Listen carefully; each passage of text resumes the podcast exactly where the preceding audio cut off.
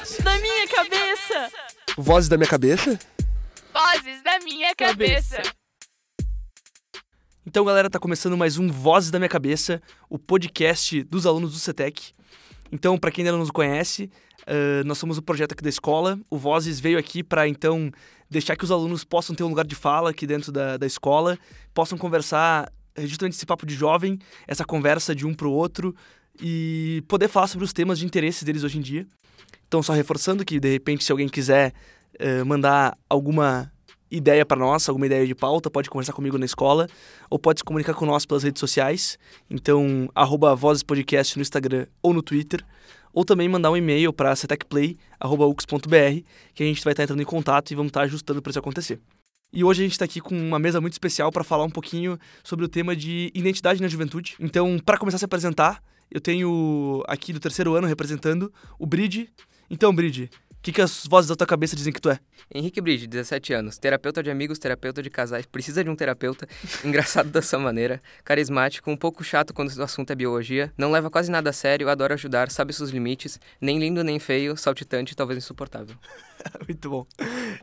E agora representando o segundo ano. E aí, Karen, o que, que as vozes da tua cabeça dizem que tu é? Eu acho que é desastrada, atrapalhada, preguiçosa, calma, péssima em dar conselhos e se expressar, uh, ama doces, ama The Ball, ama ficar em casa, a música preferida é Yellow e apaixonada por séries, filmes e livros clichês.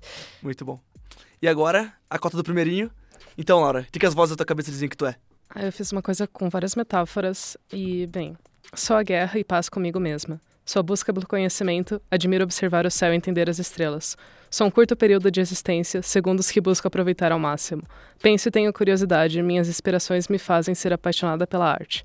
Talvez algum dia eu me entenda um pouco mais e alguma marca eu possa deixar. Muito bom, gente. Pô, a galera se puxou hoje. Tapa na cara do imprevisto. e para então fechar a mesa, a gente está aqui hoje com a professora Nilce Canela, pró-reitora aqui da, da universidade, uh, pró-reitora acadêmica. Então, Profinilda, o que, que as vozes da tua cabeça dizem que tu é? Uau, eu tô quase fora do contexto para falar o que as vozes da minha cabeça dizem, mas elas falam o tempo inteiro e eu tenho uma percepção de escuta muito apurada. Tanto que os fones aqui me eu preciso de um volume mais baixo porque eu escuto muito. E dá para conectar isso com a minha competência como pesquisadora e que eu tenho, enfim, eu desenvolvo isso nos meus estudantes, procuro desenvolver isso nos meus estudantes que é a escuta densa, a abertura ao outro, ao diálogo. Mas o que as vozes da minha cabeça dizem é que eu sou mãe, mulher, filha, namorada, amiga, colega, uh, professora, cidadã, militante, enfim, assim como um jovem de uma pesquisa recente publicada afirma, eu sou muitas. E o grande desafio é eu manter íntegros os múltiplos eus que habitam o meu ser, como Nilda. Isso aí, galera. Então, para quem não lembra, meu nome é Lucas Fogaça, eu sou professor e ex-aluno aqui do CETEC. Uh, como eu disse, já é eterno CETECiano. E acho que agora é cabível para nós nesse programa, então, e em busca da nossa identidade. Eu espero que vocês possam vir nessa aventura com nós. Mas primeiro, para descontrair, vamos fazer nosso jogo.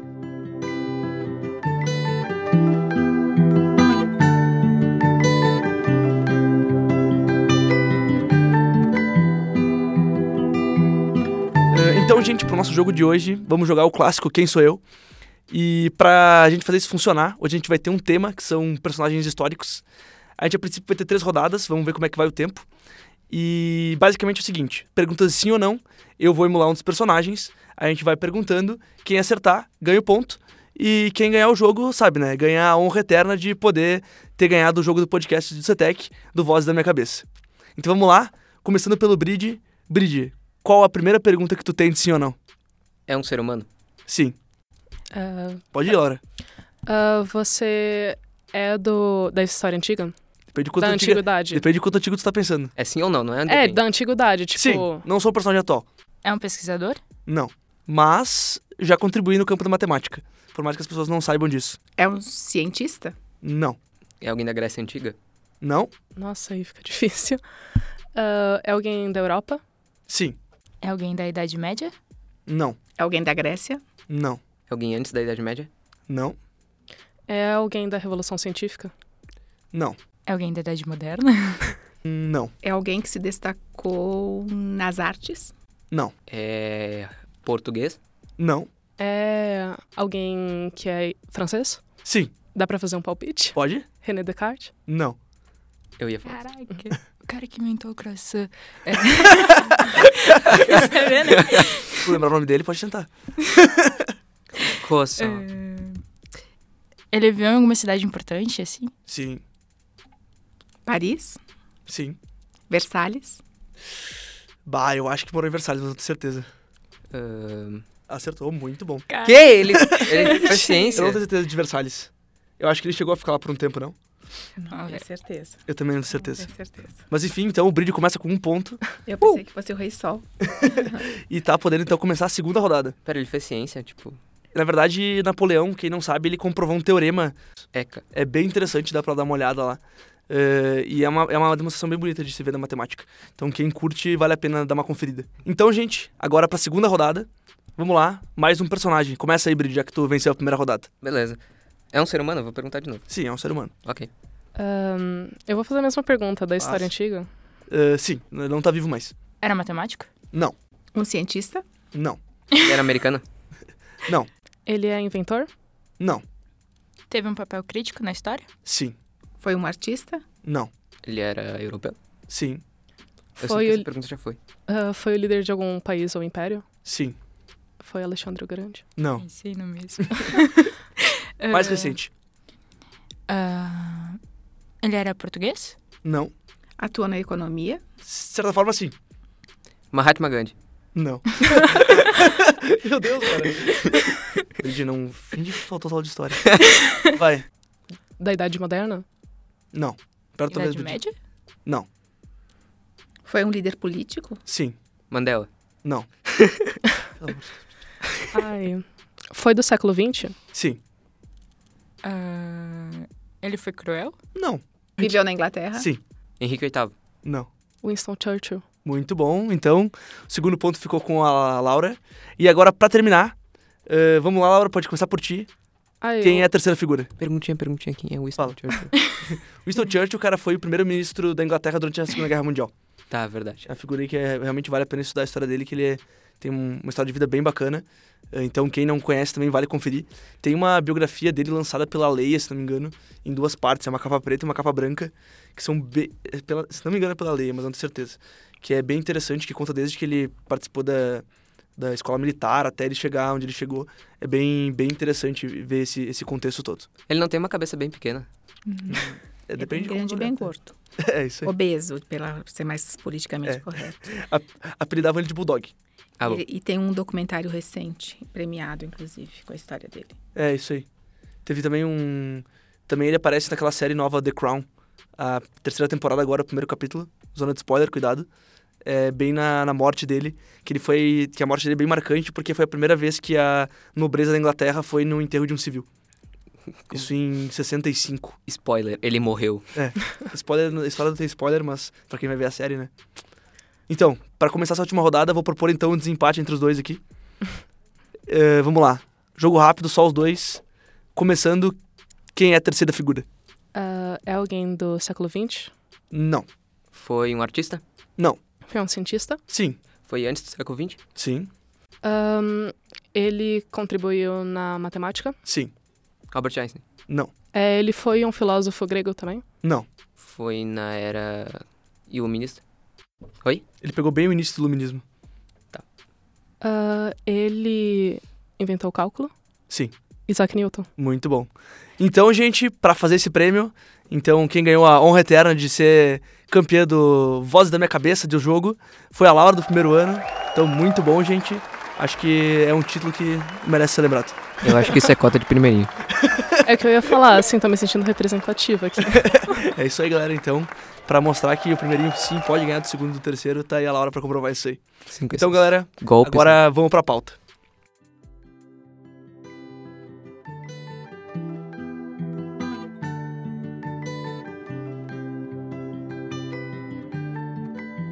Sou tudo, sou nada. Sou noite, sou dia, sou fogo, sou água. Sou calma e agonia. Sou grito, sou choro, sou voto, sou nulo. Sou lei, sou humano. sou medo imaduro. Sou tesão, sou repulsa, sou Madonna, sou Cher. Sou falo, sou vulva, sou homem e mulher. Sou céu, sou inferno, sou Buda, sou Alá. Sou pecado, sou divino, sou Maria e libertino. Sou diva, sou poema, sou música, sou cinema. Sou malandra, sou teatral. Sou censura, nem a pau. Sou centro, sou periferia, sou bicha, sou família. Sou quem perde, sou quem vence. Sou exemplo e delinquente. Sou criança, sou adulto, sou eterno, sou minuto. Sou tudo que convém, sou jovem. Amém. Então, galera, para começar com essa poesia do Primolu, eu acho que é uma boa ideia para a gente ter uma reflexão.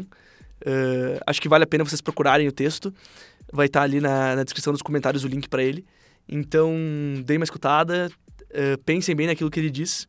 Inspirado nisso, então, a gente vai falar um pouquinho hoje sobre essa questão da identidade na juventude. Então, a, a Laura veio me procurar uh, logo depois dos primeiros programas ali para fazer essa pauta e para conversar um pouquinho sobre como vem esses sentimentos dentro do jovem de buscar por uma identidade. Então eu queria abrir isso aqui perguntando justamente para ti, Laura. Uh, por que, que veio essa ideia de fazer essa pauta e o que, que te intriga nesse tema? É que assim, eu acho que tem algumas coisas na adolescência que todo mundo pensa sobre, né? E essa é uma das principais, porque, querendo ou não, assim, sua vida inteira você vai buscar saber quem você é. Mas na adolescência isso se, se intensifica muito. Então eu achei que seria uma coisa bem legal uh, de falar sobre, porque justamente pega pessoas muito diferentes, mas que todas questionam o mesmo motivo, ou enfim, todas querem saber um pouco mais de si mesmas. Não, certo, muito, muito bom. Uh, e eu acho que é isso aí, galera. Eu queria saber primeiro, então, a primeira percepção de vocês, o que, que cada um de vocês pensa para esse tema. Uh, então a gente pode começar. Quem quiser puxar a palavra, pode, pode começar então. Posso provocar? Sim, sim, pode. Então, vou provocá-los. Uh, uma identidade na juventude? Eu acho que, na verdade, assim, para mim o conceito de identidade é quem a gente se torna ao longo do tempo. Então, tipo, a gente diz que a gente é tal, que a gente é isso, que a gente é aquilo, mas na verdade, o que vai tornar quem nós somos é o que a gente vai atrás, é as nossas peculiaridades, é o que a gente quer que acrescente em nós. Tipo, as nossas qualidades, nossos defeitos, isso vai ser a nossa identidade, não o que a gente diz para os outros que é. É, eu acho que nesse, nessa questão de, de tu ter falado uh, sobre uh, uma identidade ou várias identidades, uh, tem uma coisa que eu, eu penso bastante, geralmente, que é sobre as pessoas que, quando estão sozinhas, elas são uma pessoa, e daí quando elas, se, quando elas entram num grupo, elas viram outra pessoa, talvez, para se encaixar nesse grupo. Ok, é, acho que essa é uma questão bem importante. Então, assim, se nós pensarmos a juventude, se nós nos remetermos ao que diz a poesia, o poema do Primolu, é juventudes no plural. Então, é, será que cabe uma única identidade para a juventude? É, então, nós podemos pensar o jovem no singular, então, tem estudos que trazem é, justamente essa questão. A, a juventude tem algo que a caracteriza e que é heterogêneo, que é parte do, do, dos atores que compõem essa estação da vida, mas tem algo que é singular. Então, por isso que muito a teoria tem tratado isso, né? Os estudiosos, que não são os maiores experts sobre a juventude, vocês são os maiores experts sobre a juventude, os estudiosos têm trazido e problematizado isso, tratar a juventude não no singular, mas no plural, porque múltiplas são as juventudes, consoante uh, os percursos de cada uh, integrante dessa geração. Uh, que, que, enfim, que caracteriza um período da vida, ao mesmo tempo que múltiplas são as juventudes consoante as temporalidades históricas. Por isso que aí nós temos as gerações, né, X, Y, Z, alfa, com características diferentes, porque tem o contexto, isso que você coloca, né? O contexto, que pode ser o grupo, mas também o cenário, o espaço, o tempo, caracteriza os nossos modos de nos relacionarmos com as coisas. É realmente muito interessante. Eu acho que entra aqui um pouquinho aquilo que o Brady falou sobre a, essa distorção de identidade para inclusão. E, e, nisso eu, eu pergunto para vocês, uh, também para quem se tiver vontade para responder, uh, o porquê justamente nessa juventude, nessa época de adolescência, de ensino médio, que o jovem está mais buscando por quem ele é. O que, que vocês acham sobre isso? Um, eu acho que uh, na primeira edição do podcast vocês falaram sobre as profissões e uh, quando perguntam ah, quem tu é ou coisa assim, a primeira coisa que tu fala é a profissão. Então talvez por esse esquema de tu nessa idade tu tem que escolher tua profissão. Então, tipo, indiretamente tu tem que decidir quem tu é, digamos assim. É, Quando, quando eu pedi pra que vocês montassem os textinhos ali de introdução, foi um pouquinho provocando isso, sabe? Acho que quem escutou, de repente, quiser um- uma olhadinha de novo, porque a gente acaba se pautando muito sobre essa questão da profissão. Inclusive, acho que a professora que concorda comigo, de quando perguntam pra nós o que, que a gente é, geralmente a gente fala, ah, eu sou, eu sou professor, ah, então, enfim, sou estudante, seja lá o que for, e a gente acaba esquecendo, às vezes, outras esferas da vida que também são importantes. Então, acho que essa, essa ideia é que vocês ah, possam, então, questionar um pouquinho sobre por que nessa época, e se é por causa da profissão, talvez a gente saia um pouquinho só disso, né? Talvez a gente se perguntar sobre outras coisas também. Eu, eu acho que, assim, tem duas coisas que são bem importantes. A primeira também é que a gente começa a se definir pelos nossos gostos, né? Assim, uma tribo, por exemplo. ah, ah, eu me encaixo nessa tribo porque a gente gosta dessas coisas, então eu vou ser um estereótipo por completo. Mas não é assim. Cada pessoa é única e, na realidade, é por isso que, assim, alguém pode fazer tão mal a si mesmo quando tenta se encaixar em algum grupo, né? E acaba deixando sua identidade de lado. Ah, até a gente pode entrar no que é identidade, né? Que é meio o tema do podcast. E ah, além disso, assim, como ah, você falou, eu, eu fiquei pensando, né? Além do que tem de comum para uma geração e tal, tem coisas que são comuns para todos os seres humanos. Então, tem comportamentos que os jovens têm que, na verdade, a gente acaba tendo ao longo de toda a vida, mas que agora que parece que a gente começa a entender outras coisas e, assim, perceber que está entrando na fase adulta, ah, eles vêm com muita força. Assim. E o entrar na fase adulta, o que, que caracteriza? Qual que é o elemento mais importante na entrada na vida adulta? É, tem toda a dimensão da autonomia, né, que é a questão do próprio sustento, e que vem pelo quê? Pela identidade profissional. Por isso que esse momento, que a, a, essa transição, adolescência, juventude e ingresso no ensino superior, que continua sendo juventude, é a escolha ou é, é, é, a construção do projeto de vida que vai conferir a identidade profissional. E a identidade profissional nos acompanha praticamente para o resto da vida. A gente pode até fazer outras coisas, mas a nossa formação inicial na graduação é a que nos dá, nos confere a identidade profissional. Eu posso citar aqui um exemplo. Eu fiz ciências exatas na, na primeira licenciatura, fiz eh, biologia na segunda licenciatura e eu não posso dizer que eu sou uh, bióloga, porque hoje eu atuo com a sociologia da educação. Mas eu não posso me atribuir como uh, socióloga uh, da educação porque eu não tenho a formação inicial. Então, no nosso país, o que caracteriza a nossa identidade profissional é a nossa formação inicial na graduação. Portanto, assim, essa escolha, esse período de transição entre, digamos, final do ensino médio ou ensino médio para a educação superior é que caracteriza uma das nossas identidades. Mas quando nós ingressamos no ensino superior, nós temos muitas outras. Nós não vamos abandonar a identidade de filhos, de amigos, de um conjunto de outras.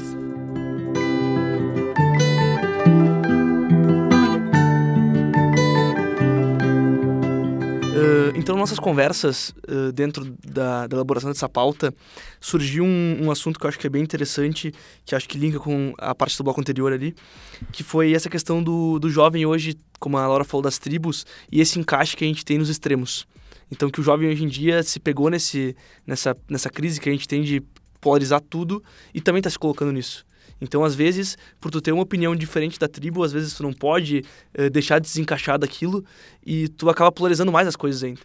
Então, eu queria saber como é que vocês estão vendo essa questão de polarização e como isso aí está interferindo na formação identitária de vocês. Olha, uma coisa, uma coisa que eu penso muito sobre isso é, até agora, assim, me veio na mente.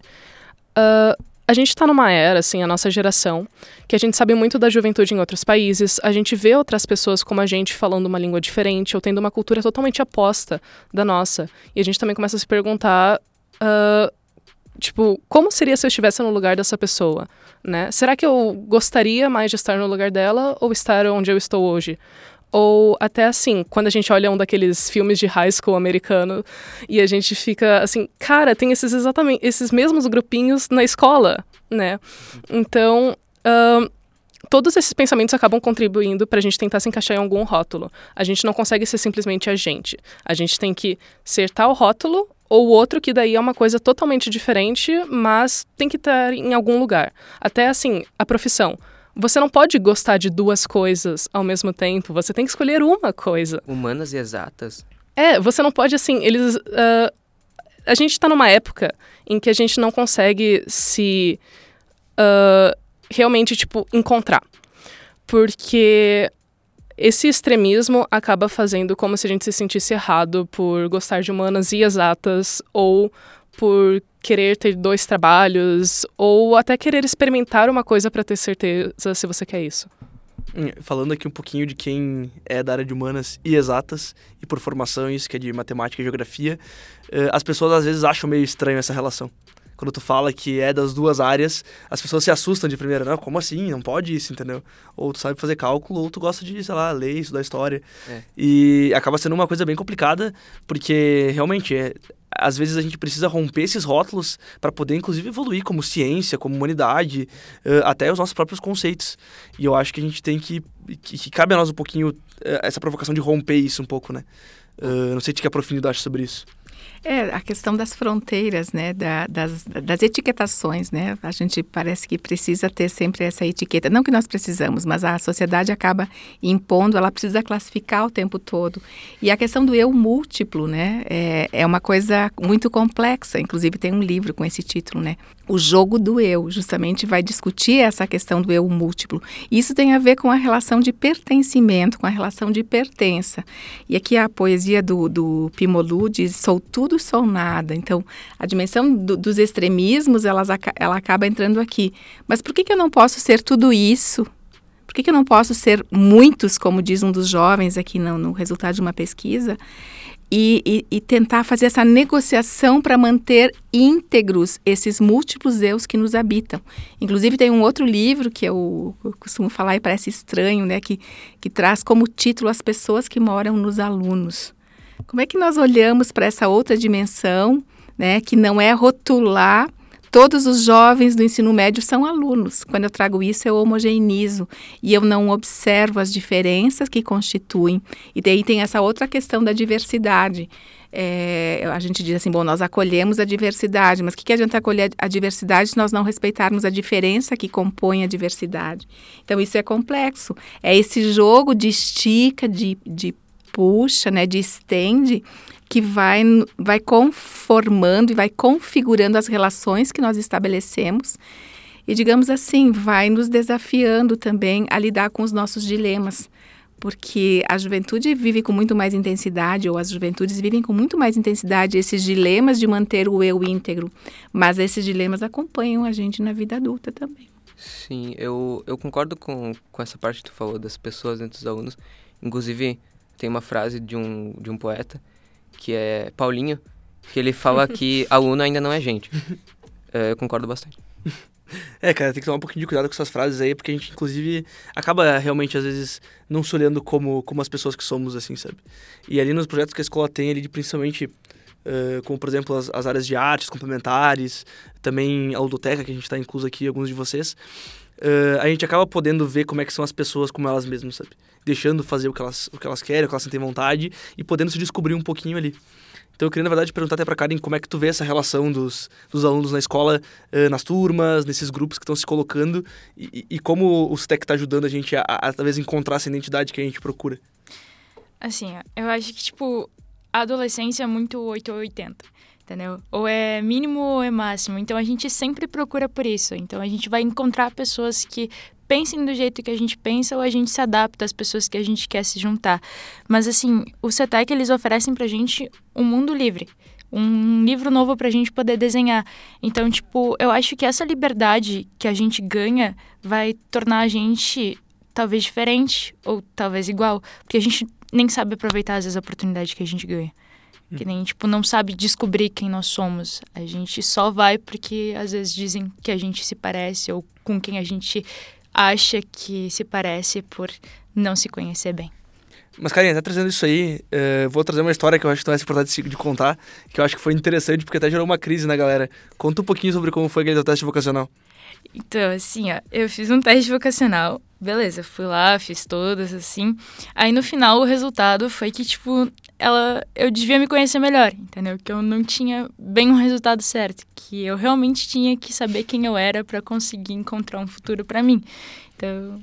Foi É, não, mas é, a questão dessa história que eu pedi pra ela contar é que é a questão do desespero, assim, de não saber o, o rumo, entendeu? E, e daí eu achei engraçado porque tá tudo bem, entendeu? Porque quantas pessoas ainda mais velhas e, e que estão ainda nesse processo de descoberta ainda não encontraram o que elas são, sabe? Mas E não encontrar agora não tem problema, sabe? É uma coisa que a gente pode ainda ter muito tempo pra ir buscar essa, essa tal identidade, se é que a gente vai achar ela um dia, né?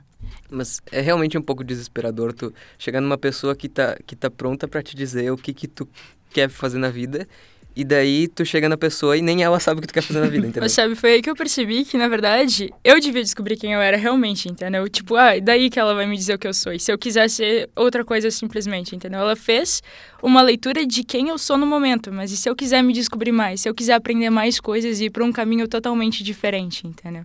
Então vejam aí a complexidade da situação, porque ao mesmo tempo que a gente observa que a juventude quer assumir a sua autonomia, né, e ter o timão da sua vida na sua mão, ao mesmo tempo seria mais fácil delegar para um outro definir o que você deve ser ou o que você está mais próximo de ser. Então, construir esse caminho e assumir essa autonomia é uma coisa que não é fácil, é muito complexa, exige evocação de muitas eh, relações com o suporte que constituiu vocês, que é o suporte familiar, mas é o suporte do grupo, o suporte da escola. Isso, por incrível que pareça, posso trazer aqui para vocês também um outro resultado de pesquisa. Quais são as maiores referências para a juventude atual? Isso talvez não, não a gente tem que até que fazer a relação. Será que cabe aqui para vocês, para esse grupo aqui do CETEC, ou Caxias do Sul, Rio Grande do Sul? Mas foi feita uma pesquisa nacional em que ainda as maiores referências, as, as instituições eh, de referência para a juventude em nível nacional, 1.440 jovens foram escutados, ainda é a escola ou é a universidade.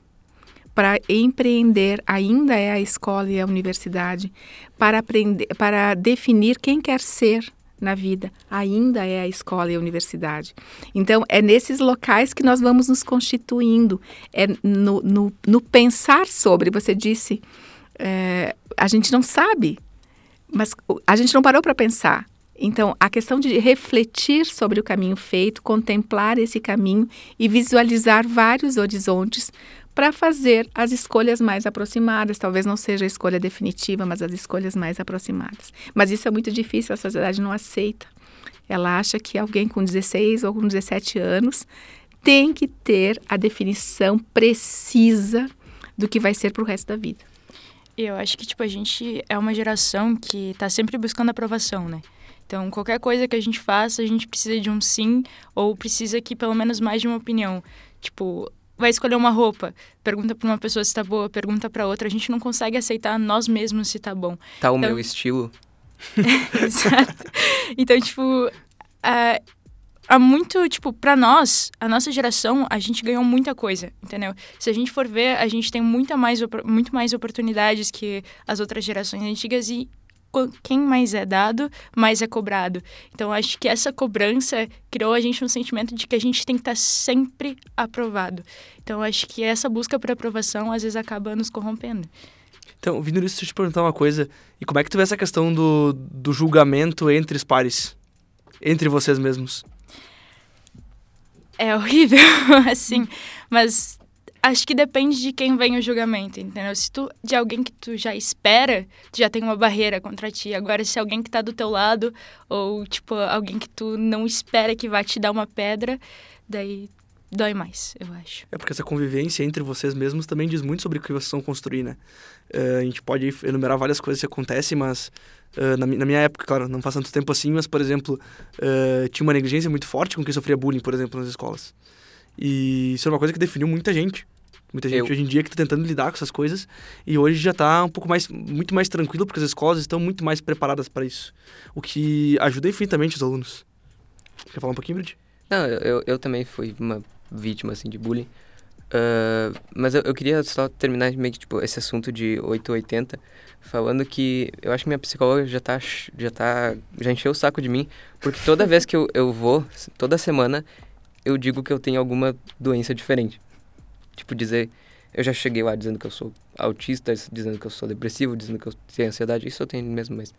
é, Eu, eu, cada vez eu chego com um extremo diferente. Eu não posso simplesmente me aceitar dizendo que eu tenho eh, certo. eh, certo sintominha, assim, que não chega a ser uma doença, entendeu? É só um sintoma a mais, entendeu? Também a necessidade de rotular o que as pessoas não aceitam, né? Então, tipo, vou colocar uma doença para alguma coisa que, por exemplo, tem hiperatividade. Ah, a pessoa só é um pouco mais agitada, mas ah, é hiperativa, entendeu? Tipo, ah, é doente. A gente não consegue só aceitar uma diferença entre um padrão. Ou até assim, é, tipo, você não consegue aceitar um defeito, né? Porque ah, você pensa que automaticamente você é extremamente errado por não agir daquela forma. Se você tá, assim, você, ah, se você pensa que você tem algum sintoma de alguma doença, né? E você já, já pensa que essa doença vai te definir de alguma maneira, ah, você simplesmente não tá aceitando que, assim, isso é só uma parte sua, assim como de qualquer um.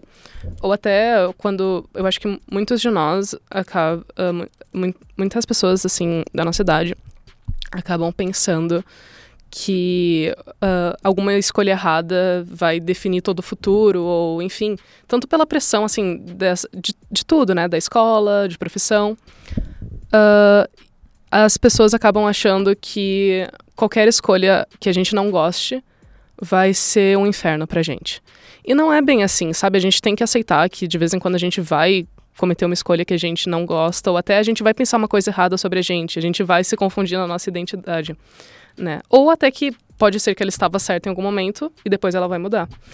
Ah, só uma coisa, tipo, que eu tava pensando sobre esse assunto de 8 ou 80 também.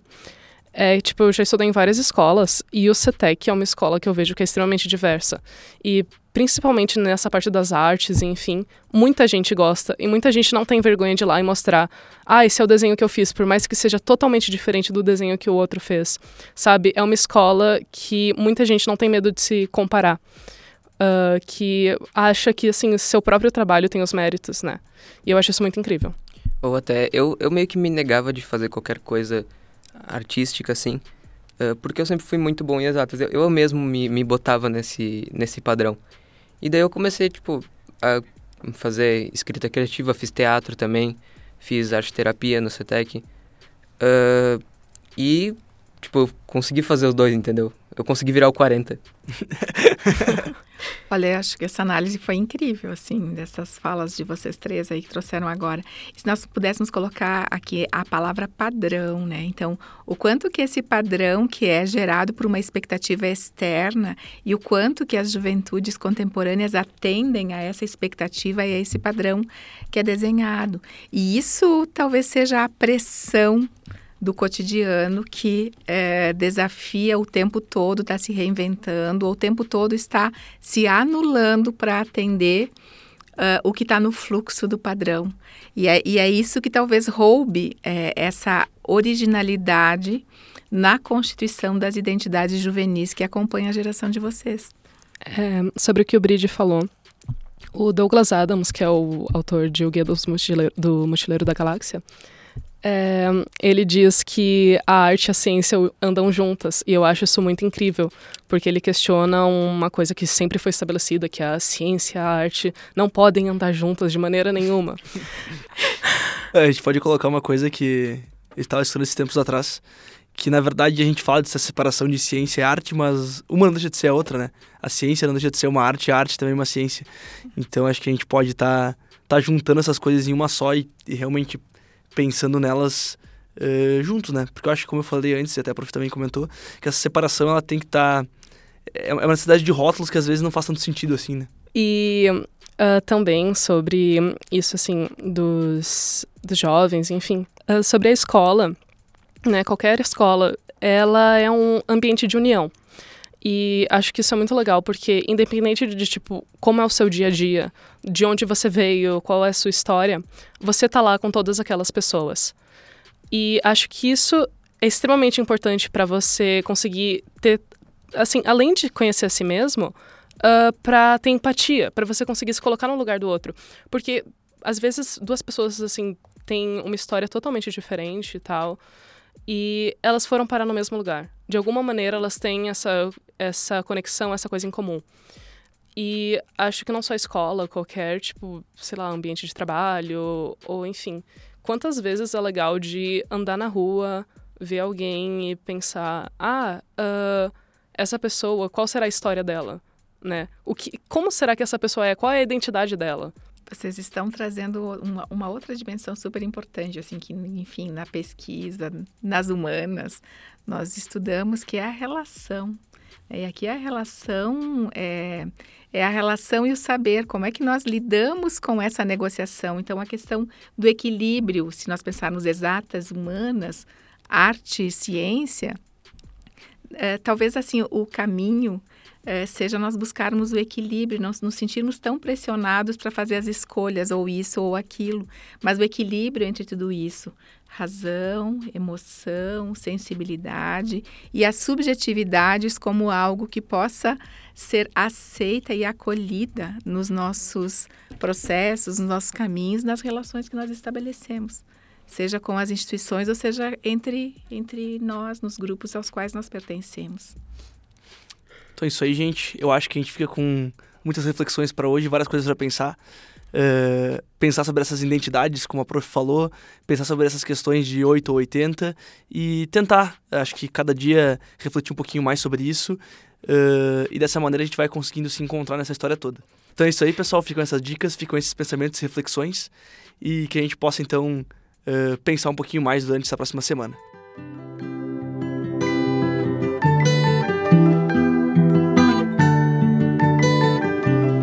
Então, gente, começando agora os sussurros, esse quadro de indicações, que cada um pode trazer aqui um pouquinho daquilo que gosta para indicar para vocês.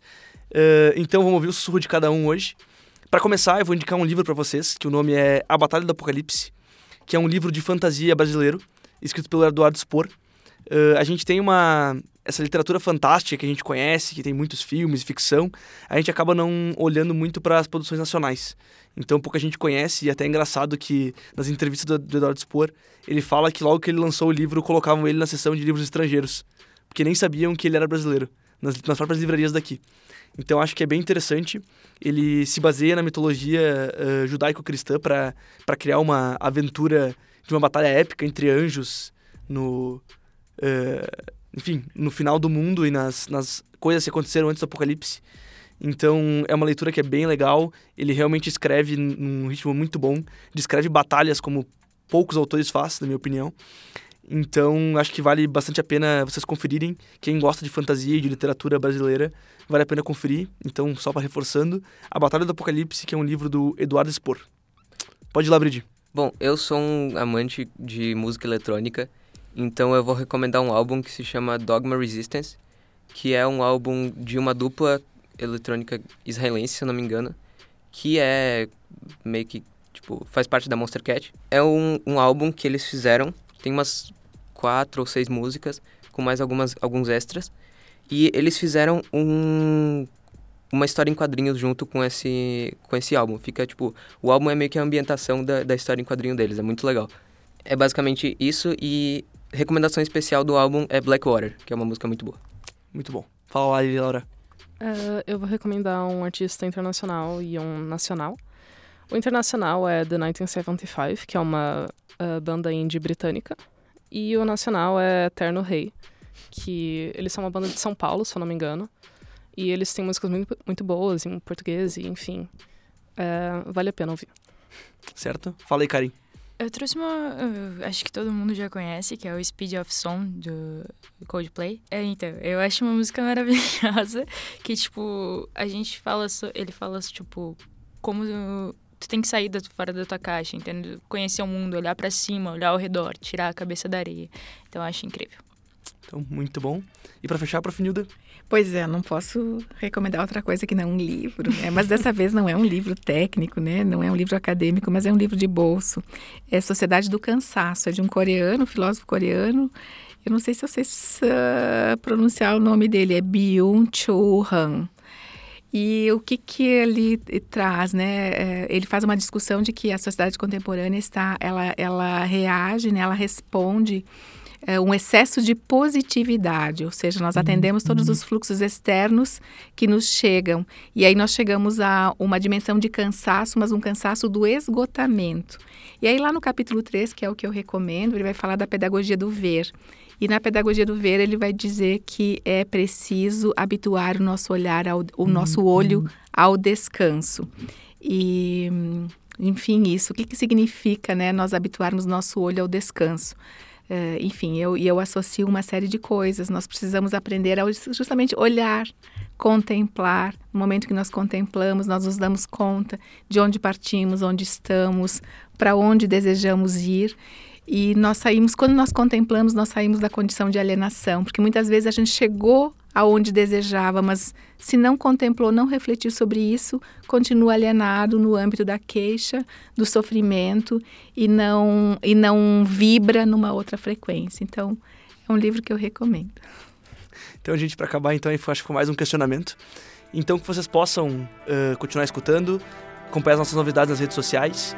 E é isso aí, gente. Ficamos para a próxima. Uh, até o próximo programa. Tchau, tchau, gente. Até a próxima. Tchau, até.